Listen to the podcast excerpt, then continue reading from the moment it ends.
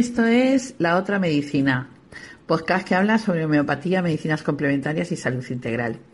Soy la doctora Mari Carmen González Sinde y soy médica homeópata. Tengo un blog que se llama homeopatía y medicinas complementarias.com y ahí puedes encontrar un curso online de flores de Bach, un libro que se llama Bricolaje para el alma, mis eh, posts en el blog que hablan de homeopatía y de otras medicinas complementarias y eh, he abierto un grupo que se llama Membresía Bricolaje y es para las personas que han leído mi libro y quieren seguir mm, aprendiendo a través de mi experiencia personal y compartiendo experiencias con otras personas para crecer como persona, como ser humano y cambiar un poco el punto de vista a través de lo que la vida nos ayuda a, a experimentar, ¿no? Así que te invito si quieres formar parte de él. Hoy te voy a hablar de la historia clínica homeopática. Bueno, se supone que cuando hacemos medicina eh, en la carrera nos enseñan en tercero cómo hacer la historia a los pacientes. Primero recogemos los datos de todos los antecedentes, por supuesto mm, los datos personales de dónde vive, la edad y esas cosas, la profesión, si tienen alergias, mm, las enfermedades que han tenido de pequeño, las enfermedades familiares, todo eso, la recogida de esos datos es igual en una historia o en la otra. Pero hay una gran diferencia a la hora de recoger los datos cuando el paciente te habla de lo que le ocurre. En principio, en la medicina, mm, bueno, cogemos los datos un poco eh, más objetivos, ¿no? Pues diarrea, fiebre de 38 de 40, em, eh, si tiene cólicos, náuseas, cómo es el dolor, cómo se irradia, bueno, todos esos datos en una buena historia clínica son importantes para hacer el diagnóstico de la enfermedad. Pero cuando estamos en, la, en, la, en el aprendizaje de la historia clínica homeopática y en la consulta utilizándola, eh, aquí aprovechamos mucho todos los datos que nos dice el paciente y los que no nos dice, porque tenemos que sacar toda la información posible para poder ayudar a ese paciente eligiendo el medicamento que por similitud se asemeje al máximo a lo que el paciente nos está contando. Pues es por eso que se le da mucha importancia a, varios elementos que forman parte de la historia clínica homeopática. Uno de ellos es la causa. ¿no? Cuando alguien te dice desde que me pasó o desde que me dijeron o desde que comí, pues muchas veces yo lo decía, esos datos no los tengo yo, no me los han enseñado, ni los tengo en mis libros de medicina, ¿no? Esa relación, porque sí que es verdad que la causa muchas veces está en relación, pues, a, a, infecciones por virus o por, o por alimentos indigestos o, o por accidentes o cosas así, pero, pero fuera de eso, y todo lo demás son factores, como puede ser el tabaco, puede ser la humedad, pero no se consideran causas como tal, sino eh, de una manera directa o indirecta factores que influyen a que la salud se deteriore, ¿vale? Sin embargo, en homeopatía hay situaciones que claramente son desencadenantes o detonantes de un proceso que además el paciente lo relaciona pues eh, desde que me dio la noticia de, la muerte de mi padre o desde que mm, desde que me gritaron en el trabajo o situaciones muy concretas muchas veces son emocionales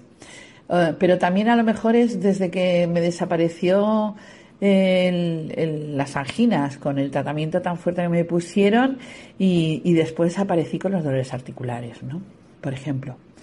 Em, el paciente lo nota y sabe cuál es el punto de partida. Y nosotros sabemos que dentro de la, de la historia clínica, la causa es una de las em, de los datos más importantes en un momento determinado para mm, dar en el clavo en el, en el tratamiento y hacer que desaparezca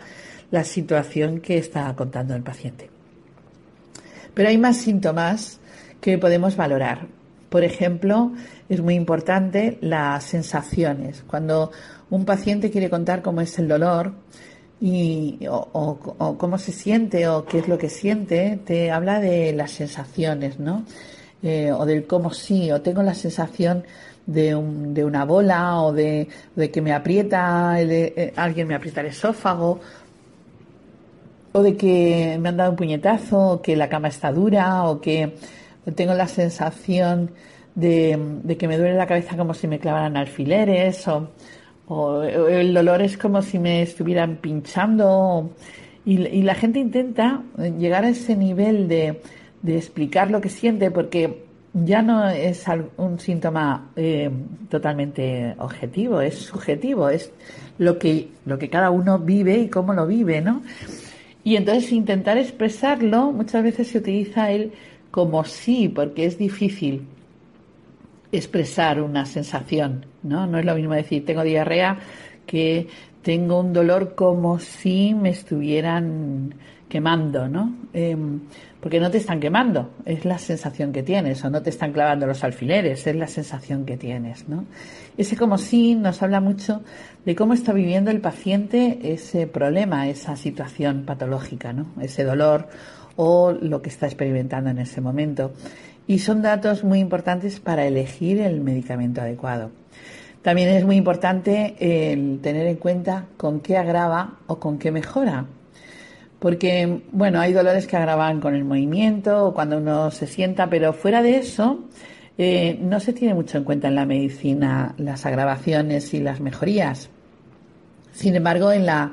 en la homeopatía, que agrave con la presión o que agrave con el estiramiento, que agrave eh, cuando se acuesta del lado izquierdo o que agrave si bebe bebidas calientes o, o, que mejora si se tapa o si, o si pone frío o si, o si eructa o eh, cosas que parece que no están relacionadas y sin embargo esas, mm, esas pequeñeces que son las que colorean el síntoma que digo yo, que hacen que sea diferente un vértigo de otro, un dolor de cabeza de otro o, de, o una diarrea de otra, eh, son las que nos ayudan a diferenciar y a elegir el medicamento homeopático por la similitud de lo que nos cuenta el paciente. Por eso es muy importante observar todo, ¿vale? Lo siguiente es los deseos y las aversiones. Hay personas que en un momento determinado pues sienten que, tienen muchas ganas de, de, comer de comer huevos duros o, o de o, no quiere comer fruta o, le encantan los pepinos y es capaz de comer un montón de pepinos o, por la mañana se levanta y quiere comer tomates y, y esas eh, peculiaridades de los deseos que nos hablan de la fisiología y de, de, una parte muy peculiar nuestra, personal, que nos identifica en un momento determinado, puede ser algo natural en ti o que ha cambiado ah, en el momento en que has tenido tal o cual enfermedad o síntoma, ¿no? Y efectivamente eso, esas peculiaridades nos ayudan también a elegir el medicamento homeopático por esa similitud. Porque ahí nos está hablando del paciente, no de la enfermedad en sí. Nos está hablando de cómo está reaccionando el paciente ante esa enfermedad, qué cambios están ocurriendo dentro del organismo. Pueden ser esa, esa diferencia en los deseos, o puede ser que antes sudaba y ahora no suda, o puede ser que antes era friolero y ahora tiene calor, o puede ser que antes dormía bien y ahora tiene insomnio y se despierta a las dos de la mañana, o, puede ser que tiene unos sueños repetidos con serpientes o con que se arruina, o, puede ser que en un momento determinado nota que no tiene energía, cuando era una persona muy vital y con ganas de, hacer muchas cosas y, capacidad para hacerlas y que ahora pues, pues no. Esos pequeños cambios, eso es lo que nos ayuda a hacer la historia clínica homeopática. Por eso en una historia, cuando viene el paciente por primera vez, muchas veces estamos una hora, hora y media, el tiempo que haga falta, depende de la historia del paciente, claro. Pero eso es lo que marca la diferencia entre la historia clínica médica oficial y la historia clínica en homeopatía. Escuchamos al paciente todas y cada una de las pequeñeces, de las eh, pequeñas cosas que el paciente nota, que los familiares han notado, porque a veces el paciente no lo dice, pero el familiar es el que te apunta a que ha habido un cambio en esa persona a partir de que ha empezado a enfermar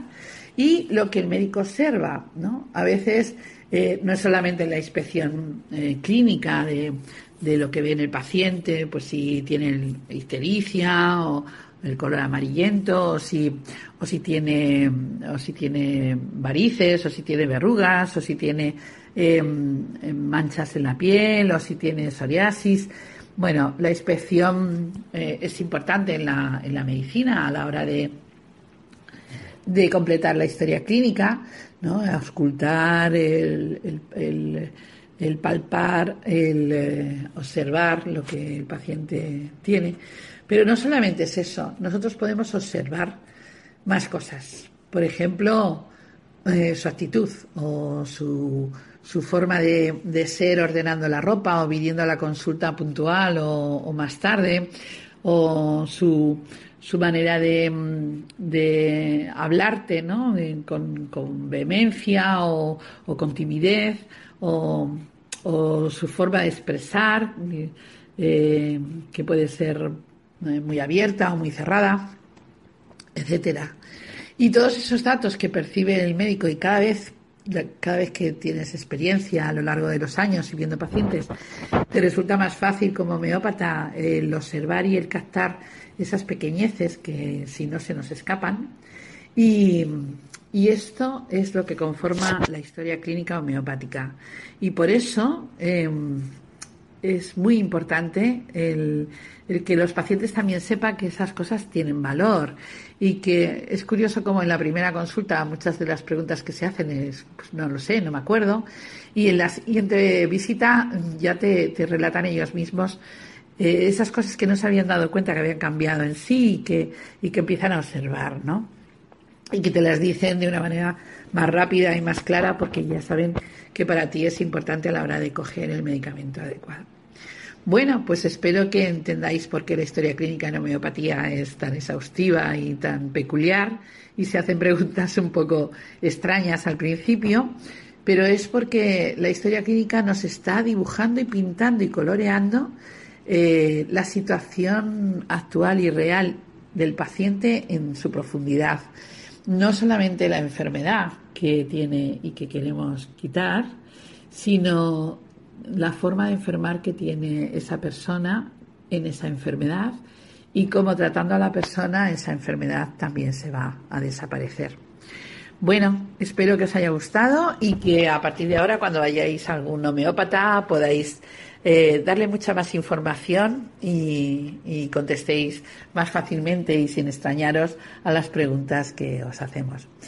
Muchas gracias por escucharme y espero encontraros en la próxima. Chao, que lo paséis bien.